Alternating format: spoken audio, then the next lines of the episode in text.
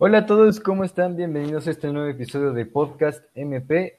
Y el día de hoy les traemos un tema muy, muy interesante. Así que, ¿por qué no nos cuentas, hermano? Claro que sí. Este traemos un, como vieron en el título, traemos un debate que está bastante sonado ahora, además que nunca. Y principalmente, como que queremos este, debatir con ustedes, o bueno, hacer como un intercambio de ideas acerca de qué es lo que piensan y qué ustedes priorizarían ante la economía o la salud. Y creo que es una decisión bastante importante que muchos de los gobiernos están tomando últimamente. Entonces le traemos este, pues esta presentación de hechos, ¿no? Y que ustedes piensen y al final decidan qué es lo que ustedes se llevan de esto. Vale, pues básicamente ese es nuestro pequeño tema del día de hoy. Y bueno, cabe resaltar que pues ninguno de nosotros es ni experto en salud ni experto en economía, todo es desde nuestra propia percepción. Así que bueno, esperemos que les guste y arrancamos.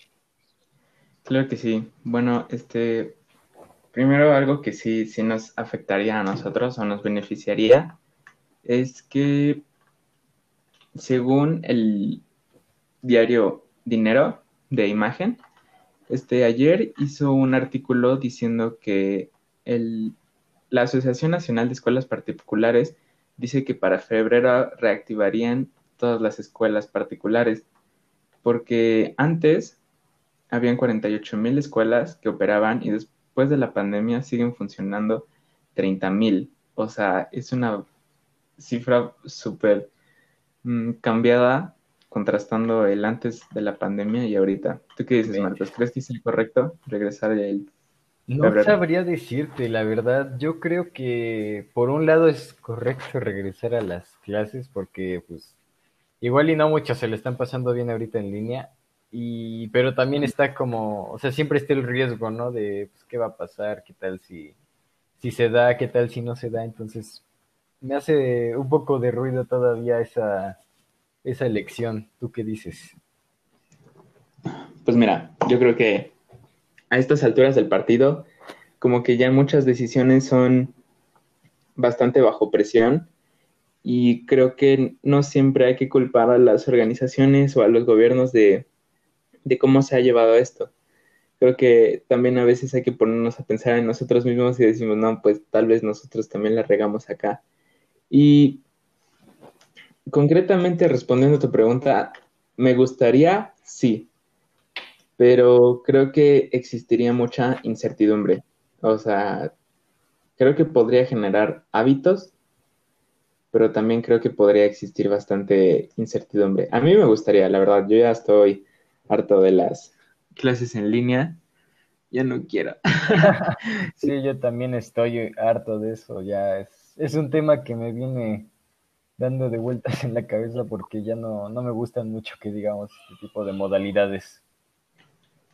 Sí, la verdad es que no, no soy fan. Pero bueno, ese es el primer, el primer hecho que les traemos.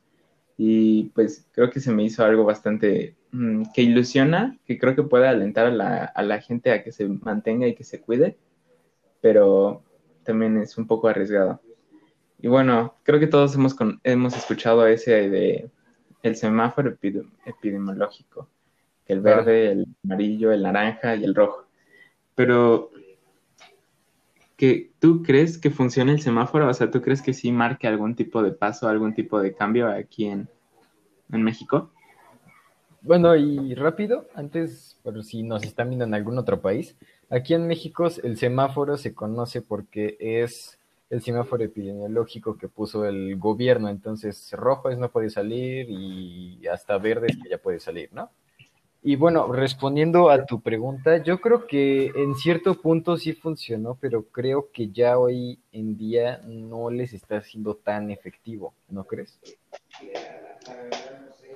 Pues creo que lo que te dije antes, antes sí creo que marca, bueno, creo que hasta ahorita ha marcado al menos una reducción de, las posibilidades, ¿sabes? Porque lo quieras o no, este, si van a hacer algo, va a ser algo clandestino. ¿Estás de acuerdo? Sí, claro, va a ser algo totalmente fuera de las reglas. Sí, o sea, como que sí creo que ayude, pero solo para los civilizados. Para los más ya incivilizados que ya quieren hacer cosas clandestinas, pues creo que incluso con toque de queda les va a valer chetos. Entonces, respondiendo, sí, sí creo que haya funcionado en su momento y que esté funcionando, pero no al 100% de efectividad. Sí, estoy totalmente de acuerdo. No, no está funcionando como yo creo que al gobierno y a los ciudadanos nos habría gustado que funcionara. Real, pero bueno, eso nos lleva a la siguiente pregunta. O sea, ¿qué crees que es lo que está verdaderamente cuidando este semáforo? O sea, ¿quién crees que cuida? ¿A nosotros, al, pues a las personas, o crees que esté cuidando más como la economía? Yo creo que cuida como Ambas, salud y economía, pero una más que otra, y yo creo que la que cuida más es la, la economía. Buen punto, pero bueno, este Forbes México dijo una frase que bastante, bastante fuerte y dice, si no te mueres de COVID, te mueres de hambre. Y la verdad es que es algo que pues está, está bastante duro y creo que sí marca la polarización que existe aquí en México y sobre todo que muchos piensan que vamos en el mismo barco, pero a veces creo que no, o sea, creo que no vamos en el mismo barco. Algunos van en su lanchita, este, pues sí, diciendo, no, sí está mal, pero yo creo que algunos se están aferrando a una tablita de madera y pedaleando por toda su vida para tratar de cuidarse de esta pandemia y además, pues, sacar el, el día a día, ¿no? Sí, porque aquí en México realmente somos, bueno, no somos porque yo no trabajo, ¿verdad? Pero son muchas ah. personas las que trabajan al día, ¿estás de acuerdo? Sí. Sí, pues principalmente es como, concuerdo contigo y creo que cuida más la economía que la salud, pero bueno, es un, es un equilibrio que debe de haber y creo que está bastante complejo Mm, como mantenerlo, porque a veces ni nosotros solitos nos entendemos, ¿no? Porque, por ejemplo, así a mínima escala, luego haces un trabajo, una encuesta, y la encuesta te dice una cosa y los resultados este, te dicen otra, ¿no? Entonces a veces como que somos tan impredecibles que creo que nos está saliendo el tiro por la culata, ¿no crees? Sí, estoy, estoy de acuerdo en eso. Creo que, como dices, es muy complicado en esta situación encontrar e, ese punto de equilibrio entre economía y salud? Bastante, pero bueno, aquí es una pregunta bastante, bastante intensa. ¿Y tú aplicarías un, toque de queda? Sí, sí. ¿Por qué? Y si no, también por qué. Bueno, hoy en día, ah, en estas, ya en estas circunstancias, no lo aplicaría porque pues ya no, ya no es conveniente, no sé si me explico en ese sentido. Y yo creo que al principio se, sí habría funcionado un toque de queda porque se habrían evitado pues bastantes contagios y yo creo que no estaríamos tan feo como estamos ahorita, ¿sabes? Concuerdo totalmente contigo. Este, algo que siempre se me ha quedado marcado es que China lo venció en 72 días. Y ahorita este, le ganó a Estados Unidos en inversión extranjera directa. La verdad es que se me hizo algo bastante impresionante, como pasó de, para empezar, vencer una pandemia en 72 días. Y después, que todavía su economía se haya mantenido tan bien que fue, el, bueno, acaba de ganar a Estados Unidos con inversión directa extranjera. Y creo que también es algo que nos salió el tiro por la culata porque ahorita en Facebook estaba viendo mis memes de hace un año y hace un año compartí un meme del COVID. Entonces creo que nos los agarramos a la ligera.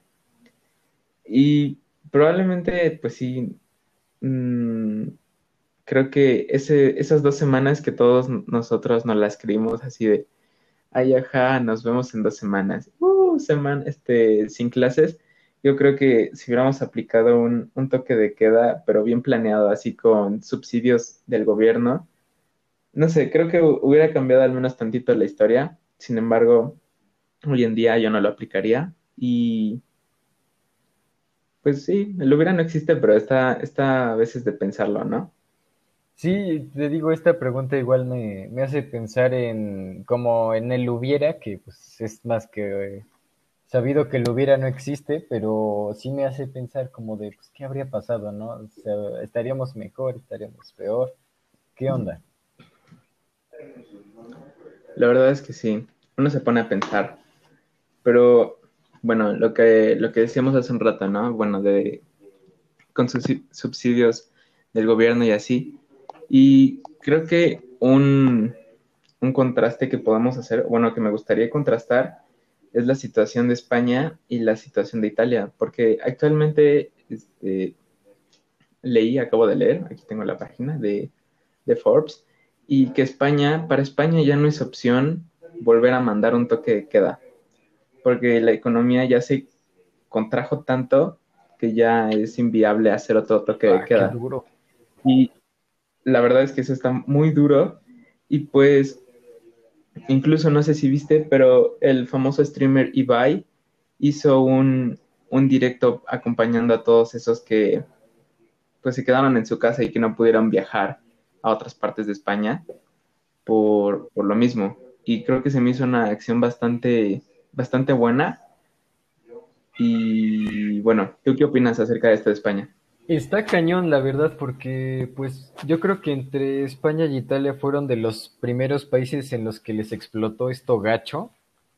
Entonces, eh, mira, la verdad es que no me lo esperaba. Yo hasta pensé que sí lo iban a poder controlar un poco, pero ahora que me dices esto, no manches, está cañón. La verdad es que sí. Y bueno, este, hablando de, de esto que les dije de Ibai, creo que un tema bastante, bastante, mm, que pensamos que no tiene impacto, pero a la vez sí, son los influencers. Qué duro.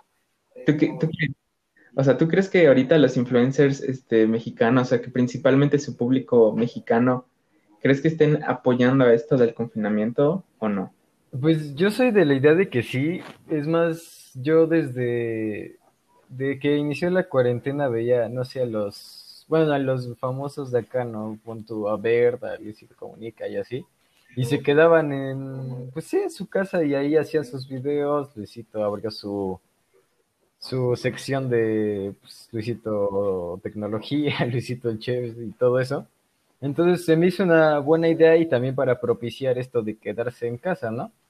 Y también, por ejemplo, Verde empezó a hacer su gimnasio en casa, empezó a hacer ejercicio en casa. Eso yo creo que también de cierta forma motiva a gente a hacer ejercicio y por lo principal estar en su casa, ¿no? Porque ves que pon tú la persona que estás admirando lo hace y, o sea, no refunfuña, por así decirlo, al respecto, ¿no? Pero eso sí, yo creo que sí hay muchos que la han regado. No sé si te acuerdas del caso de no es youtuber mexicano, pero creo que es venezolano y vivía en Ciudad de México, que tenía COVID y se salió a grabar al supermercado por pizzas congeladas. Ah, no, no, no oí ese caso, pero se oye bastante este, responsable. Sí, y sale con su cubrebocas patito, así todo, todo chueco, ni siquiera le cubría bien la cara. Y pues creo que iban a tramitarle algo de migración o algo así, no, no me acuerdo, la verdad es que no le di seguimiento a la noticia, pero sí estuvo bastante cañona. No, basta, este, déjame reconocer que no, no, no sabía de eso. Y creo que, o sea, sí nos diste unos buenos ejemplos de, pues sí, de influencers que sí ya están ayudando y haciendo conciencia. Pero también este, veo algunos influencers que están en salidas, en reuniones, eh, en playas, y pues creo que sí es irresponsable, pero tampoco se les puede culpar porque estás de acuerdo que básicamente viven de la imagen pública. Entonces,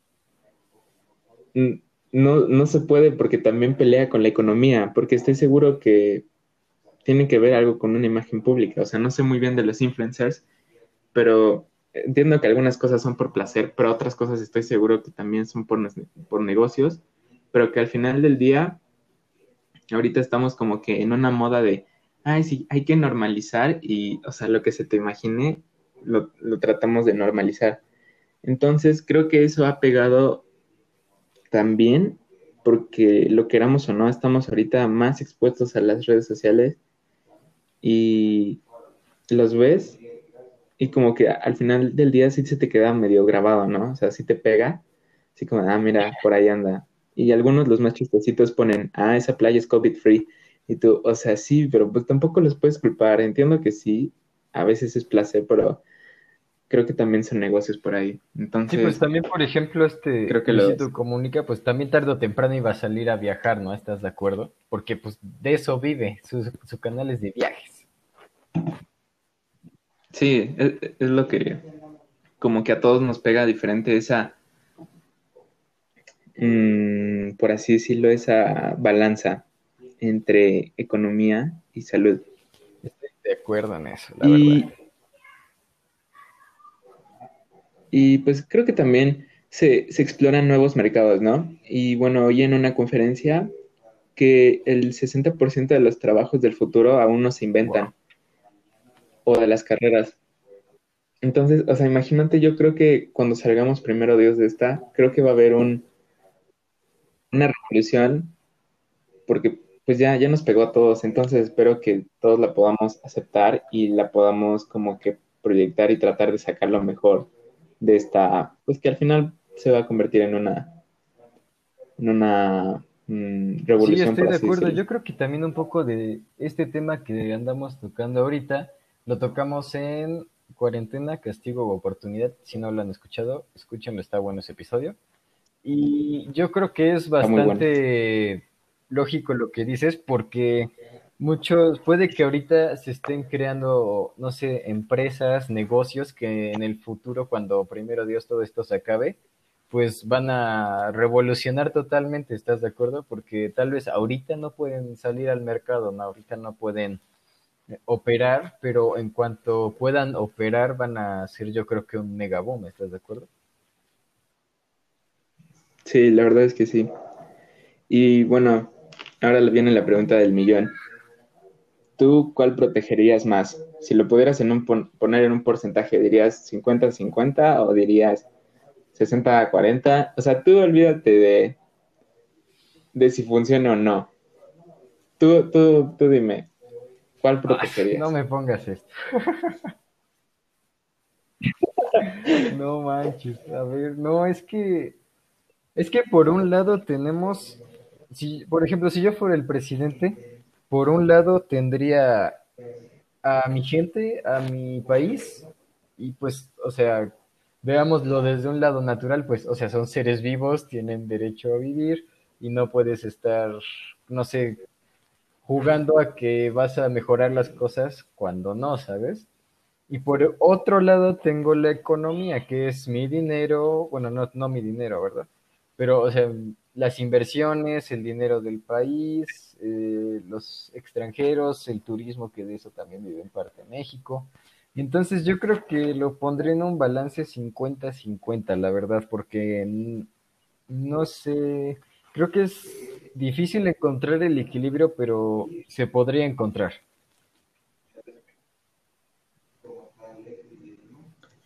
Me gusta, me gusta tu, tu manera de pensar.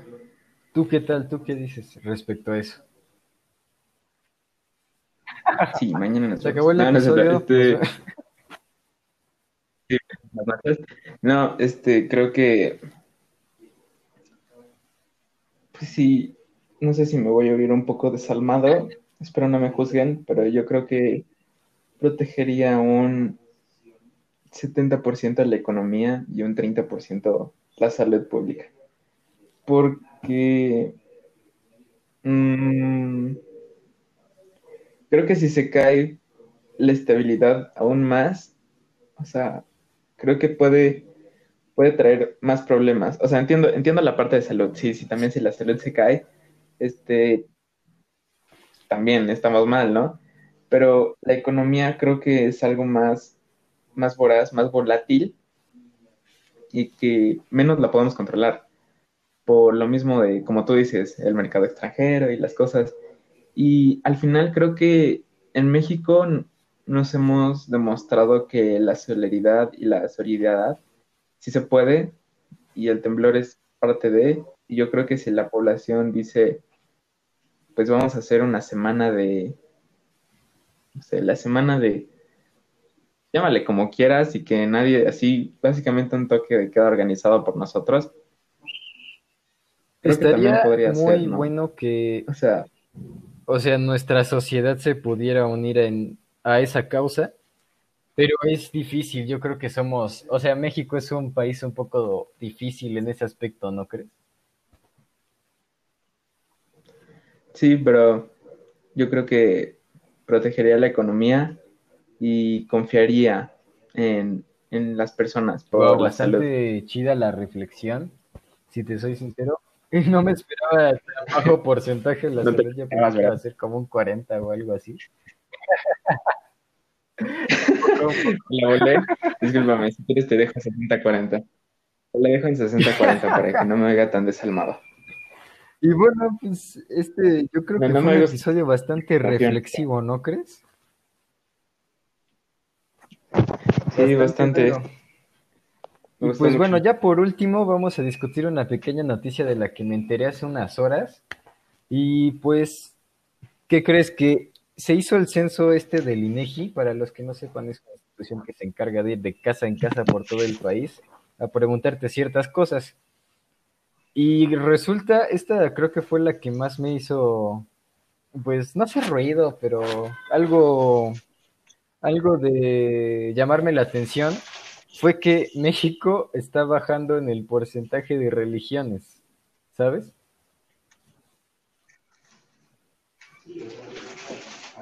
Ajá, está, bajando, el porcentaje, de los que creen. de la gente que son creyentes. Sí, mira, te leo unas estadísticas. Dice que el catolicismo bajó de 82.7 a 77.7. Por ejemplo, otra que bajó fueron, este, bueno, las otras, o sea, religiones aparte, punto politeístas y así, bajaron del 2.4 al punto 2. Y la única que creció como tal fue este el cristianismo, creo. Creció de 4.7 a 8.1, si no me equivoco.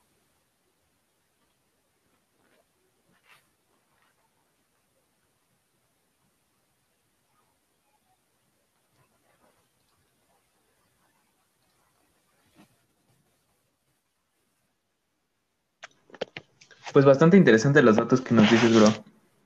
La verdad es que yo no, esperaba que pasara eso, pero... Sí, está bastante loco. la verdad.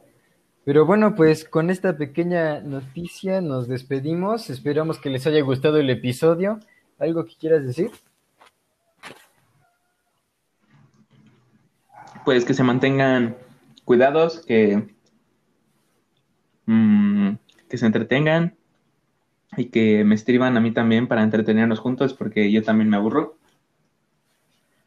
Y pues nada, desearles lo mejor.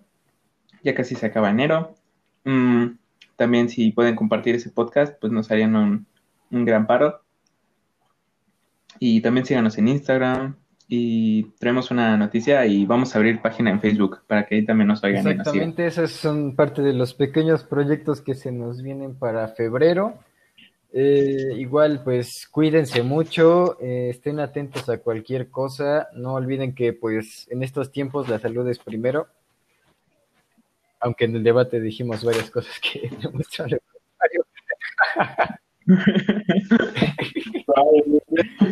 en fin, la hipotenusa.